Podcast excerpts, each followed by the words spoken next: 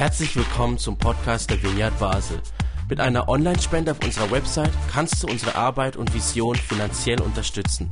Vielen Dank fürs Mittagen und viel Spaß beim Zuhören. Hallo zusammen, guten Abend miteinander.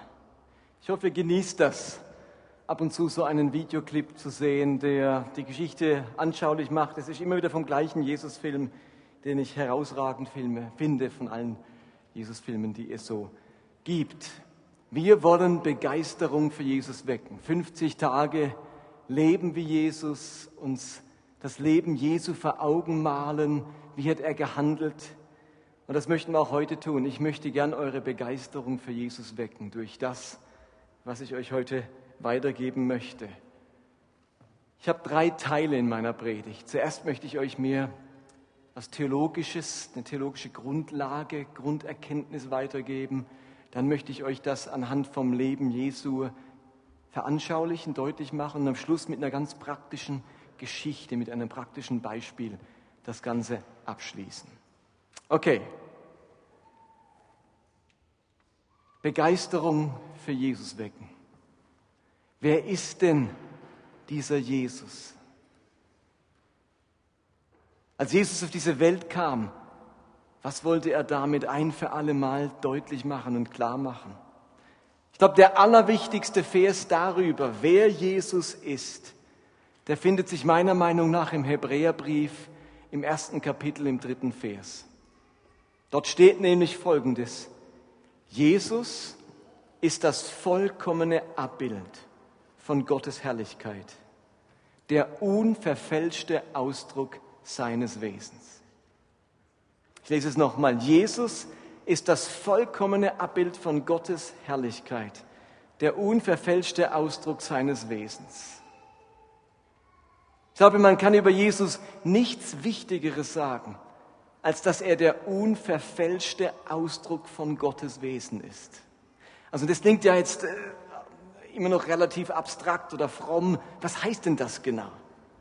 Ich glaube, dass dieser Vers nichts anderes sagen will, als dass Jesus uns glasklar zeigt, wie das Wesen Gottes ist. In anderen Worten, Gott ist immer so, wie Jesus ist. In Jesus zeigt sich der Charakter, das, er ist das Abbild Gottes. In Jesus zeigt sich, wie Gott ist. Gott ist immer so, wie er sich in Jesus offenbart. Das müssen wir unbedingt verstehen. Gott ist immer so. Dieser Gott, von dem alle reden, der Gott im Himmel, der allmächtige Gott, er ist immer so, wie Jesus ihn offenbart hat. Oder wie er sich in Jesus offenbart hat. Der unverfälschte Ausdruck seines Wesens. Im Griechischen steht da wörtlich, Jesus ist der Charakter Gottes. Also man fragt sich ja, wie ist der Charakter von jemand, wie ist der Charakter von dem und jenem und so weiter, wie ist der Charakter von Gott? Die Antwort ist, Jesus ist der Charakter Gottes. Wenn man wissen will, wie der Charakter Gottes ist, schau dir Jesus an. So wie Jesus ist, so wie er dir begegnet, so ist der Charakter Gottes und nicht anders. Gott hat nicht noch ein zweites, verstecktes Wesen. Da gibt's nicht den Gott, der sich in Jesus zeigt, und daneben gibt's dann aber noch einen Gott, der sich irgendwie in alttestamentlichen Geschichten zeigt. Jesus ist das vollkommene Abbild Gottes. Gott ist nie anders, als er sich in Jesus zeigt. Den Satz hört er nicht das erste Mal von mir. Wir haben so oft den Eindruck, ja, ja, Gott ist so, wie er sich in Jesus darstellt, nett und liebevoll und barmherzig und heilt und so weiter und rettet, aber Gott kann auch anders. Gott hat auch noch ein anderes Gesicht. Wenn er lieb sein will, dann ist er wie Jesus. Aber Gott kann auch anders.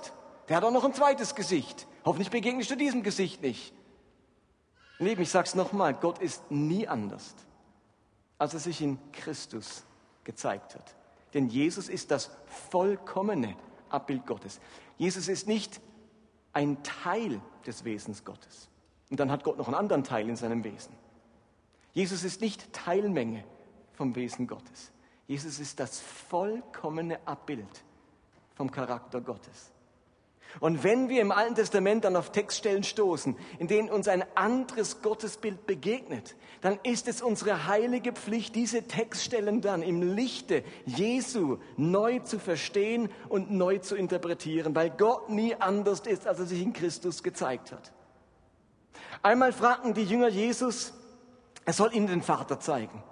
Wie ist der Vater? Lass uns den Vater erkennen. Und ich finde es eigentlich noch äh, eine clevere Bitte, als dass man sagt, Jesus, zeig uns, wie Gott ist. Zeig uns, wie der Vater ist. Das wäre so schön, wenn, ich meine, du bist sein Sohn und wenn du uns jetzt mal zeigen würdest in irgendeiner Vision oder beschreib uns, wie der Vater ist. Wie reagiert Jesus auf diese Frage? Das heißt in Johannes 14, Vers 7, wenn ihr erkannt habt, wer ich bin, werdet ihr auch meinen Vater erkennen. Ja, ihr kennt ihn bereits. Ihr habt ihn bereits gesehen. Herr, sagte Philippus, zeig uns den Vater. Das genügt uns. So lange bin ich schon bei euch. Und du kennst mich immer noch nicht, Philippus, entgegnete Jesus. Und jetzt kommt der wichtige Satz. Wer mich gesehen hat, hat den Vater gesehen. Wie kannst du da sagen, zeige uns den Vater. Ihr Lieben, wenn man Jesus gesehen hat, hat man alles gesehen, was man sehen muss. Ist nicht so, dass man sagen kann, ich habe jetzt Jesus gesehen, aber jetzt würde ich gerne noch den Rest von Gott sehen. Es gibt keinen Rest von Gott. Jesus ist das Wesen Gottes. Wer ihn gesehen hat, wer ihn erkannt hat, hat den Vater gesehen. Gerade darin besteht die Verlässlichkeit und die Beständigkeit Gottes, dass Gott immer wie Jesus war und immer wie Jesus sein wird. Deswegen heißt Jesus Christus gestern, heute und derselbe in Ewigkeit. Wisst ihr, was das heißt? Wenn Jesus derselbe war, gestern, heute und in Ewigkeit und Gott wie Jesus ist, dann war Jesus auch früher, vor Jesus. Äh, Entschuldigung, dann war Gott auch bevor Jesus auf der Erde war, schon wie Jesus. Habt ihr das verstanden? Gott ist nicht erst wie Jesus, seitdem Jesus auf der Erde war. Gott ist schon immer, wie Jesus ist. Und deswegen sagen wir zu Recht, Jesus ist Gott, ganz Gott und nicht nur ein Teil Gottes, als könnte Gott noch ganz anders. Auch in der Vergangenheit war Gott wie Jesus. Aber wird es euch dann nicht auch manchmal mulmig, wenn ihr einen Text lest wie folgenden aus 1 Samuel 15?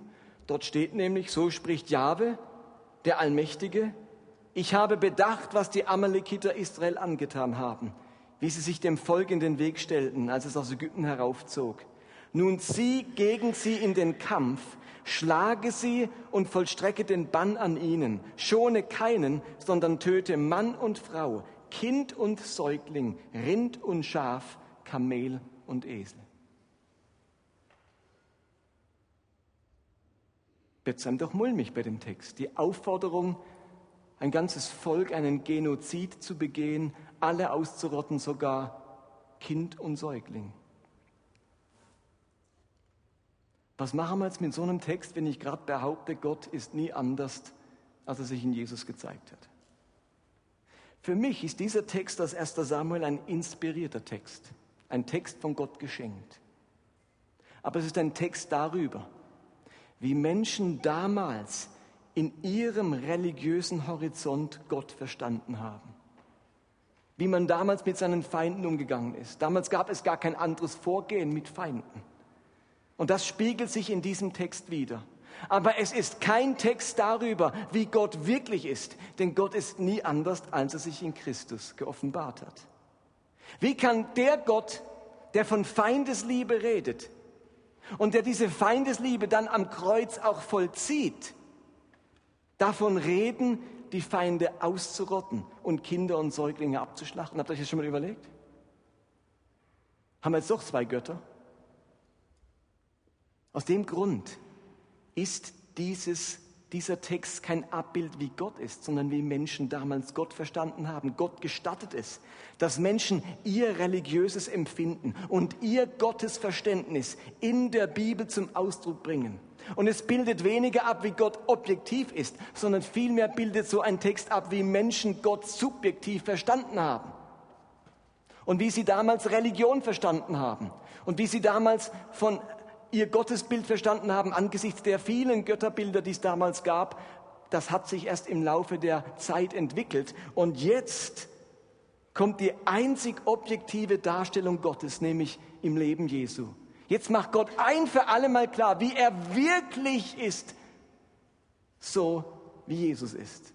Und genau deswegen heißt es eben im Hebräerbrief, ich lese nochmal die Stelle, Hebräer 1, jetzt aber ab Vers 1, viele Male und auf verschiedenste Weise sprach Gott in der Vergangenheit durch die Propheten zu unseren Vorfahren. Jetzt aber, am Ende der Zeit, hat er durch seinen eigenen Sohn zu uns gesprochen.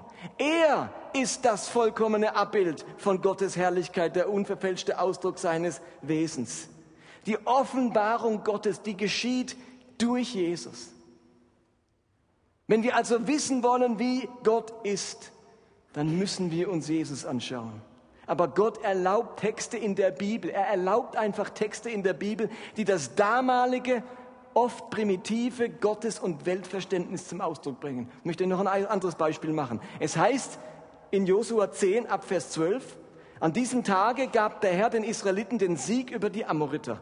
Josua betete vor ganz Israel zum Herrn und er sagte, möge die Sonne stillstehen über Gibea und der Mond über dem Tal von Ayalon da standen Sonne und Mond still, bis die Israeliten sich an ihren Feinden gerecht hatten. Ist dieser Text naturwissenschaftlich wahr? Bewegt sich die, die Sonne um die Erde? Steht die Sonne still? Mm -mm. Dieser Text ist naturwissenschaftlich falsch. Die Erde bewegt sich, die Sonne steht still. Also wenn, dann hätte Josua beten müssen, Erde steh still. Denn die Erde bewegt sich, die Sonne bewegt sich ja gar nicht. Dieser Text bildet ein geozentrisches Weltbild ab. Die Erde in der Mitte und die Sonne kreist außenrum. Und das haben alle Menschen damals gehabt.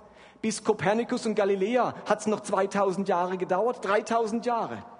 Zu der Zeit hatten alle die Vorstellung, dass die Erde eine Scheibe ist, feststeht und die Sonne läuft außenrum. Und wenn man damals irgendwas von den Sternen und von der Sonne gesprochen hat, dann hat die Sonne sich bewegt. Und wenn Josua gebetet hat, dass der Tag länger werden soll, dann musste er beten, Sonne steh still. Hätte er gesagt, Erde steh still, hätten alle gesagt, hallo Josua, die Erde bewegt sich gar nicht, was betest denn du für ein Quatsch?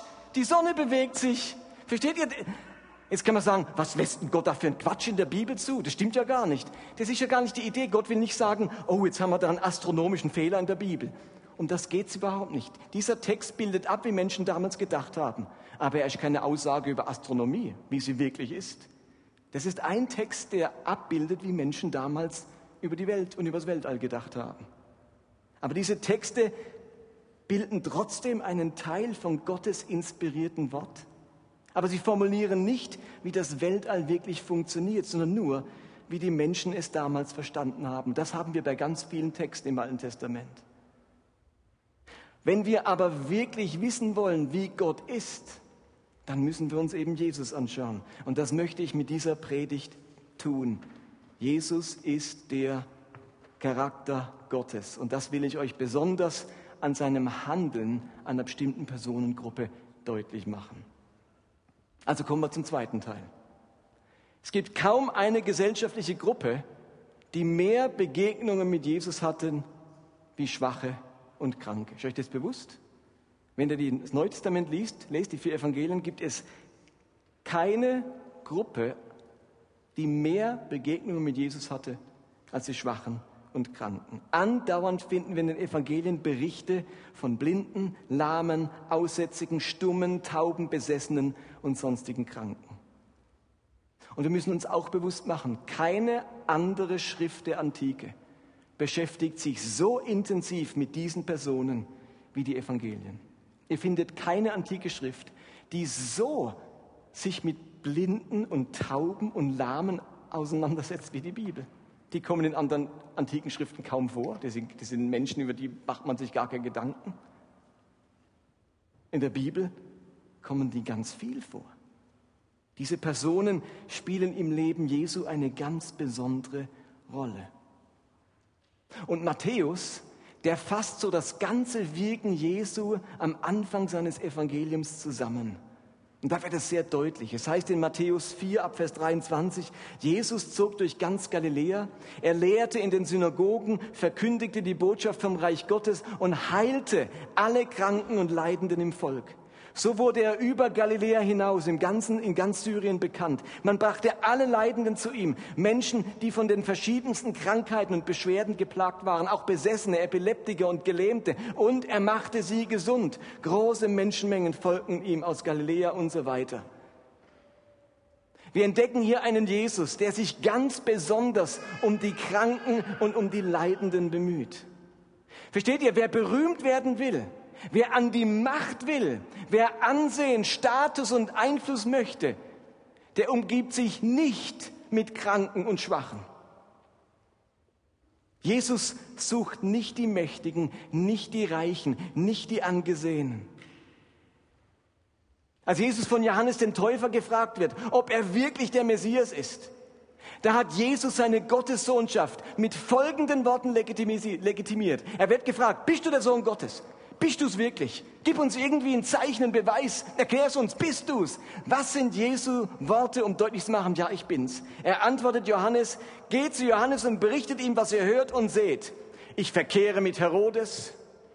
Pilatus ist mir untertan.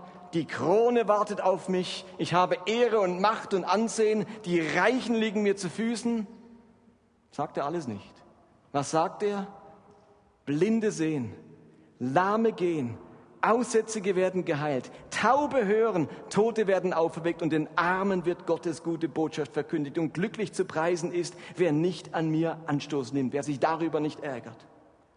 Jesu Handeln an den Schwachen, an den Armen und an den Kranken, das ist das Merkmal seiner Messianität. Mit diesen Leuten will er zu tun haben. Der Gottessohn, der Herrscher der ganzen Welt, umgibt sich am liebsten mit solchen Menschen. Das muss man sich mal bewusst machen. In der antiken Welt, inklusive der jüdischen, galt Krankheit nämlich als Strafe der Götter. Immer wieder finden wir auch in der Bibel den Begriff Plage für eine Krankheit. Krankheit ist also etwas, mit dem man geplagt wird wegen seinen Sünden und seinen Vergehen. Es gibt eine klassische Begebenheit in der Bibel, äh, und zwar eine Begegnung mit einem Blindgeborenen. Und dort fragen die Jünger Jesus ganz instinktiv, da ist einer blind geboren, Meister, warum wurde dieser Mann blind geboren? Ist es wegen seiner eigenen Sünde oder wegen der Sünde seiner Eltern? Das ist damaliges Denken. Da ist einer krank, der hat's auch verdient. Wenn du krank bist, hast du es verdient. Du lebst nicht gerecht, du bist nicht im Einklang mit den Göttern. Sie plagen dich mit dieser Krankheit. Und was antwortet Jesus darauf? Weder er noch seine Eltern haben gesündigt. Darum geht's überhaupt nicht. Wisst ihr, was ich jetzt mache? Ich verherrliche Gott in anderen Worten, ich zeige euch mal, wie Gott ist. Einer, der die Kranken heilt, der es gut meint. Oder als Paulus in der Apostelgeschichte Schiffbruch erlebt und dann auf der Insel Malta strandet, wird er beim Reisig zusammensammeln von einer Schlange gebissen. Und für die antiken Inselbewohner war voll, vollkommen klar, dass das die Strafe der Götter ist. Es heißt in Apostel 28, Paulus sammelte trockenes Reisig und warf es ins Feuer. Von der Hitze aufgescheucht fuhr plötzlich eine Schlange heraus und biss sich an seiner Hand fest. Die Inselbewohner sahen die Schlange an seiner Hand und riefen entsetzt, das muss ein Mörder sein. Er ist dem Meer entkommen und nun straft ihn die Göttin der Rache. Das war damals antikes Denken. Jetzt straft ihn die Göttin der Rache. Im griechischen Text steht wörtlich, doch jetzt fordert Dike sein Leben. Dike war eine Tochter von Zeus und war die Göttin der Gerechtigkeit. Die Römer haben sie wie genannt? Wer weiß das? Dike bei den Römern. Die Griechen nennen sie Dike, die Römer nennen sie Justitia, ganz genau, die Göttin der Gerechtigkeit. Und die Antiken sagen, Justitia, die Dike, die straft den Paulus. Ganz eindeutig, wer so von der Schlange gebissen wird, der hat irgendwas ausgefressen. Das war antikes Denken. Unfälle, Krankheiten, Schicksalsschläge, all das war die Rache und die Strafe der Götter oder die Strafe Gottes. Und es begeistert mich, dass sich Jesus diesem einfältigen Denken in den Weg stellt und Gottes wahres Wesen ans Licht bringt. Jesus stellt sich bevorzugt immer wieder auf die Seite derer, die abgewertet wurden, die als Bestrafte, Verfluchte oder als besondere Sünder galten. Und diesen Umgang mit den Kranken und Armen macht das eben ganz besonders deutlich.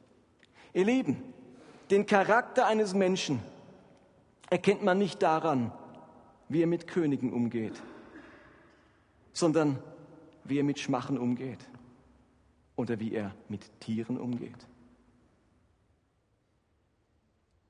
Ich möchte euch das Ganze an einem konkreten Beispiel zum Schluss verdeutlichen.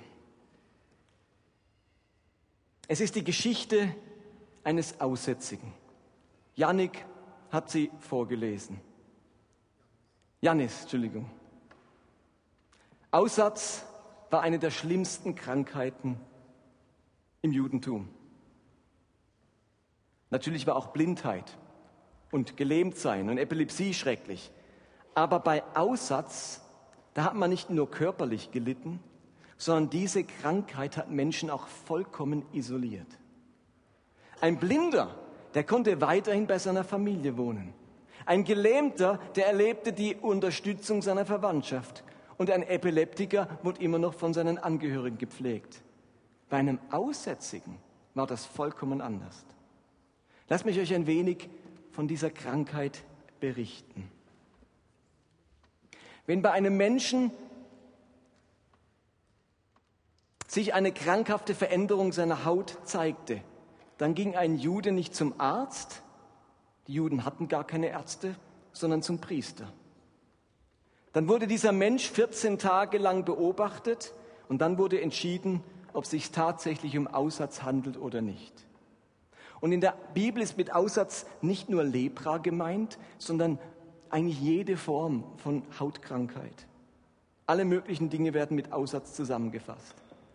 Wer dann an Aussatz erkrankt war, wer also nach 14 Tagen diese Hautkrankheit immer noch hatte, der wurde als unrein, aussätzig erklärt.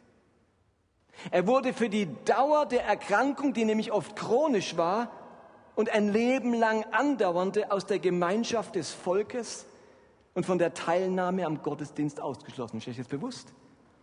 Wenn du die Diagnose Blindheit hattest, dann konntest du immer noch in die Synagoge gehen. Wenn du die Diagnose Aussatz hattest, dann warst du ausgeschlossen von der Gemeinschaft vom Gottesdienst. Es gab im Judentum auch kaum Heilmittel für Hautkrankheiten.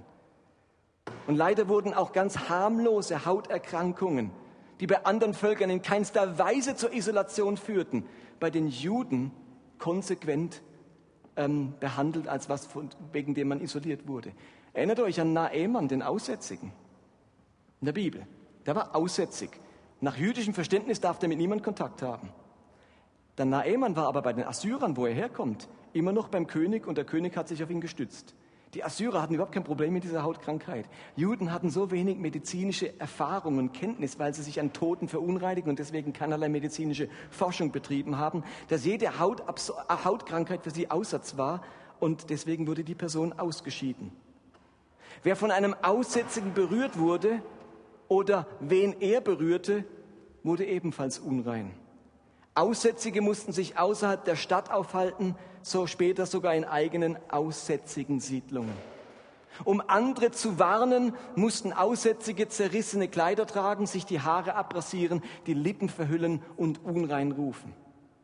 Gerade diese Isolation war ein schreckliches Schicksal, zu dem, dass man auch körperlich litt. Jesus begegnet eines Tages solch einem chronisch Aussätzigen. Und ich lese euch nochmal ganz kurz eine Geschichte vor. Nochmal Matthäus 8. Viele Menschen folgten Jesus, als er den Berg hinuntergestiegen war. Da trat ihm ein Aussätziger in den Weg. Er fiel vor ihm nieder und sagte, Herr, wenn du willst, kannst du mich gesund machen. Jesus berührte ihn. Ich will es tun, sagte er, sei gesund. Und im selben Augenblick war der Mann von seiner Krankheit geheilt. Daraufhin sagte Jesus zu ihm, geh zum Priester und lass dich von ihm untersuchen. Sprich unterwegs mit niemandem darüber, aber nimm das Opfer mit, das Mose für die Heilung von Aussatz vorgeschrieben hat. Das soll für alle ein Beweis deiner Heilung sein. Ich mache jetzt zum Schluss Folgendes. Ich möchte euch einmal vorlesen, wie der Autor Max Lucado diese Geschichte beschreibt, in einer Art und Weise, wie sie sich tatsächlich hat abspielen können. Und denkt dabei, wenn ihr diese Geschichte jetzt hört, dass Jesus das vollkommene Abbild Gottes ist. In dieser Geschichte zeigt sich der Charakter Jesu und der Charakter Gottes. Die restliche Zeit, die restlichen fünf Minuten, braucht das jetzt noch die Geschichte euch vorzulesen. Ich, hoffe, ich kriege sie zu Ende. Es gelingt mir fast nie, dass ich sie ohne Heulen zu Ende kriege, aber ich versuche es. Fünf Jahre lang hat mich niemand mehr berührt. Niemand. Nicht eine Person. Nicht meine Frau. Nicht mein Kind. Nicht meine Freunde. Niemand hat mich berührt. Sie sahen mich. Sie sprachen mit mir. Ich spürte Liebe in ihren Stimmen. Ich sah Besorgnis in ihren Augen. Aber ich spürte nicht ihre Berührungen. Es gab keine Berührungen. Nicht einmal. Niemand berührte mich. Was für die meisten ganz normal ist, danach habe ich mich gesehnt. Hände schütteln, Umarmungen, das Antippen meiner Schulter, um meine Aufmerksamkeit zu bekommen, einen Kuss auf meine Lippen, um mein Herz zu erobern. Solche Momente wurden meiner Welt für immer genommen. Niemand hat mich berührt. Die Straßen waren mir nicht erlaubt. Selbst die Rabbiner hielten Abstand von mir.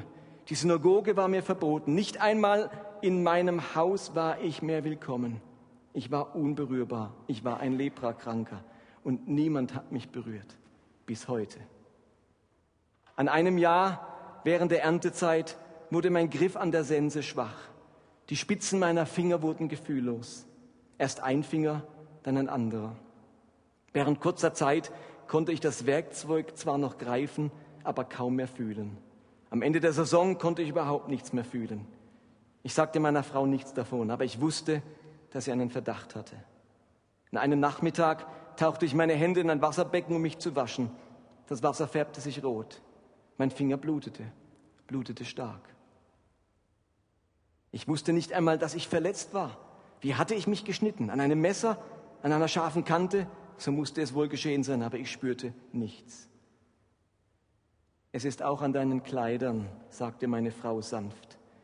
Sie stand hinter mir. Bevor ich sie ansah, blickte ich auf die dunkelroten Flecken auf meinem Gewand. Für die längste Zeit stand ich über dem Becken und starrte auf meine Hand. Irgendwie wusste ich, dass ich mein Leben für immer verändern würde. Soll ich mit dir zum Priester gehen? fragte sie. Nein, seufzte ich, ich werde alleine gehen. Ich wandte mich um und blickte in ihre feuchten Augen. Neben ihr stand unsere dreijährige Tochter. Ich kniete mich zu ihr, blickte in, ihren, in ihre Augen und streichelte ihre Wange, ohne ein Wort zu sagen. Was hätte ich auch sagen sollen? Ich stand auf und schaute wieder meine Frau an. Sie berührte meine Schulter und mit meiner gesunden Hand berührte ich die ihre. Es war unsere letzte Berührung. Fünf Jahre sind nun vergangen und niemand hat mich seither berührt bis heute. Der Priester hat mich nicht berührt. Er schaute meine Hand an, die jetzt in einen Lumpen gehüllt ist. Er schaute mein Gesicht an, das sorgenvoll verfinstert war. Ich habe ihm nie Vorwürfe gemacht für das, was er sagte. Er tat nur, wozu er verpflichtet war. Er bedeckte seinen Mund und streckte seine Handfläche nach vorne. Du bist unrein, sagte er mir. Mit einer Äußerung verlor ich meine Familie, meinen Hof, meine Zukunft, meine Freunde. Meine Frau traf mich am Stadttor mit einem Sack voll Kleidern und Brot und ein paar Münzen. Sie sprach nicht. Jetzt hatten sich auch Freunde versammelt. Was ich in ihren Augen sah, war ein Vorbote dessen, was ich in allen Augen seither gesehen habe. Ängstliches Mitleid. Als ich nach draußen trat, machten sie einen Schritt zurück. Ihr Entsetzen von meiner Krankheit war größer als ihre Sorge um mein Herz. Und so taten sie, wie jeder andere, der mir begegnet ist, einen Schritt zurück. Oh, wie ich die abstieß, die mich sahen. Fünf Jahre Lepra ließen meine Hände verstümmeln. Spitzen meiner Finger fehlten, auch, meine, auch Teile meines Ohres und meiner Nase. Bei meinem Anblick griffen Väter nach ihren Kindern, Mütter bedeckten ihr Gesicht, Kinder zeigten mit den Fingern und starrten mich an. Die Lumpen an meinem Körper konnten die Wunden nicht verstecken, noch konnte das Tuch über meinem Gesicht die Wut in meinen Augen verbergen. Ich versuchte sie nicht einmal zu verbergen. Wie viele Nächte erhob ich meine verstümmelte Faust gegen den Himmel? Was habe ich getan, um dieses zu verdienen? Aber es kam keine Antwort. Einige dachten, ich hätte gesündigt. Einige dachten, meine Eltern hätten gesündigt. Ich weiß es nicht. Alles, was ich weiß, ist, dass ich all dessen müde geworden bin. Schlafen in der Leprakolonie, den Gestank riechen. Ich war der elenden Glocke leid, die ich um meinen Hals tragen musste, um die Menschen vor meiner Gegenwart zu warnen, als ob ich sie wirklich gebraucht hätte. Ein Blick und Rufe ertönten, unrein, unrein. Vor einigen Wochen wagte ich es, die Straße an meinem Dorf entlang zu gehen. Ich hatte nicht vor, hineinzugehen, der Himmel weiß. Ich wollte nur einmal wieder meine Felder betrachten, wieder mein Haus erblicken und per Zufall das Gesicht meiner Frau sehen. Ich sah sie nicht, aber ich sah einige spielende Kinder auf der Wiese. Ich versteckte mich hinter einem Baum und sah ihnen beim Herumtollen und Rennen zu. Ihre Gesichter waren so fröhlich und ihr Lachen so ansteckend, dass ich für einen Moment, nur für einen kleinen Moment kein Leprakranker mehr war. Ich war wieder ein Bauer. Ich war ein Vater. Ich war ein Mann. Erfüllt von ihrer Fröhlichkeit machte ich einen Schritt hinter dem Baum hervor, richtete meinen Rücken auf, atmete tief durch und da entdeckten sie mich. Bevor ich mich zurückziehen konnte, sahen mich die Kinder und sie schrien, sie liefen auseinander, versteckten sich. Eines zögerte, schaute in meine Richtung. Ich weiß es nicht und ich kann es nicht sicher sagen, aber ich glaube, ich glaube wirklich, es war meine Tochter. Aber ich weiß es nicht. Ich glaube, sie suchte ihren Vater. Dieser Blick war es, der mich dazu brachte, den Schritt zu tun, den ich heute getan habe. Natürlich war es tollkühn, natürlich war es riskant, aber was hatte ich zu verlieren? Er nennt sich selbst der Sohn Gottes. Entweder hört er meine Klage an und verjagt mich oder er akzeptiert meine Bitte und heilt mich. Das waren meine Gedanken. Ich kam zu ihm als zwiegespaltener Mensch, nicht von Glauben getrieben, sondern von verzweifeltem Zorn. Gott hatte Unglück über meinen Körper kommen lassen und entweder er würde es in Ordnung bringen oder beenden. Aber dann sah ich ihn. Und als ich ihn erblickte, wurde ich verändert. Ihr müsst daran denken, ich bin Bauer, nicht Dichter. Und so finde ich keine Worte, um das zu beschreiben, was ich sah. Alles, was ich sagen kann, ist, dass die Morgenstunden in Judäa manchmal so erfrischend und die Sonnenaufgänge so herrlich sind, dass ihr Anblick einen die Hitze des bevorstehenden Tages und die Schmerzen der vergangenen Zeiten vergessen lassen. Als ich in sein Gesicht sah, sah ich solch einen Morgen in Judäa. Noch bevor er sprach, wusste ich, dass er sich um mich sorgte. Irgendwie wusste ich, dass er diese Krankheit genauso hasste, ja sogar noch mehr hasste als ich. Aus meiner Wut wurde Vertrauen, aus meinem Zorn wurde Hoffnung. Hinter einem Felsen stehend sah ich ihn einen Berg herabkommen. Einige Menschen folgten ihm. Ich wartete, bis er nur noch wenige Schritte von mir entfernt war. Dann trat ich hervor. Meister! Er hielt inne und schaute in meine Richtung, wie Dutzende andere auch. Eine Welle von Angst schwappte durch die Menge. Hände bedeckten die Gesichter. Kinder versteckten sich hinter ihren Eltern. Unrein, schrien jemand. Und wieder mache ich ihnen keinen Vor keine Vorwurf. Aber ich hörte sie kaum. Ich nahm sie kaum wahr. Ihre Panik hatte ich schon tausendmal gesehen. Sein Erbarmen jedoch hatten meine Augen noch nie erblickt. Jeder Mann trat einen Schritt zurück außer ihm. Er trat auf mich zu. Auf mich zu. Vor fünf Jahren war meine Frau auf mich zugetreten. Sie war die Letzte, die dies getan hat. Und jetzt tat er es. Ich bewegte mich nicht. Ich sagte nur, Herr, wenn du willst, kannst du mich heilen.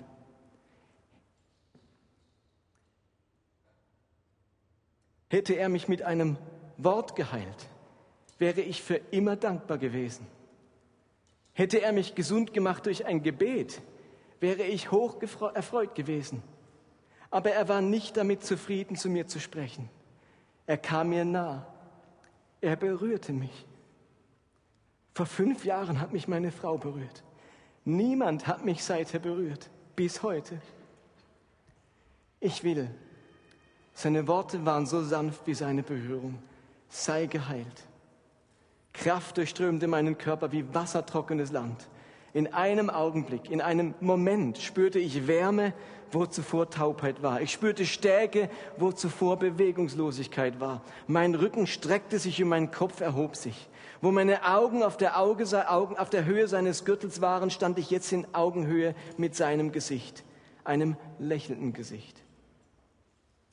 Er legte seine Hände auf meine Wangen und zog mich so nahe zu sich, dass ich die Wärme seines Atems spüren konnte und seine feuchten Augen sehen. Sage niemanden davon, aber geh hin und zeige dich dem Priester und opfere eine Gabe für deine Heilung, so wie Mose es befohlen hat. Das wird den Menschen zeigen, was ich getan habe. Und da werde ich jetzt hingehen. Ich werde mich dem Priester zeigen und ihn umarmen. Ich werde mich meiner Frau zeigen und ich werde sie umarmen. Ich werde meine Tochter hochheben und ich werde sie in den Arm nehmen. Und ich werde nie den vergessen, der es gewagt hat, mich zu berühren. Er hätte mich durch ein Wort heilen können, aber er wollte mehr tun als mich heilen. Er wollte mich ehren, mich wertschätzen, mich als würdig erklären. Stellt euch das vor. Unwürdig der Berührung eines Menschen und doch würdig der Berührung Gottes.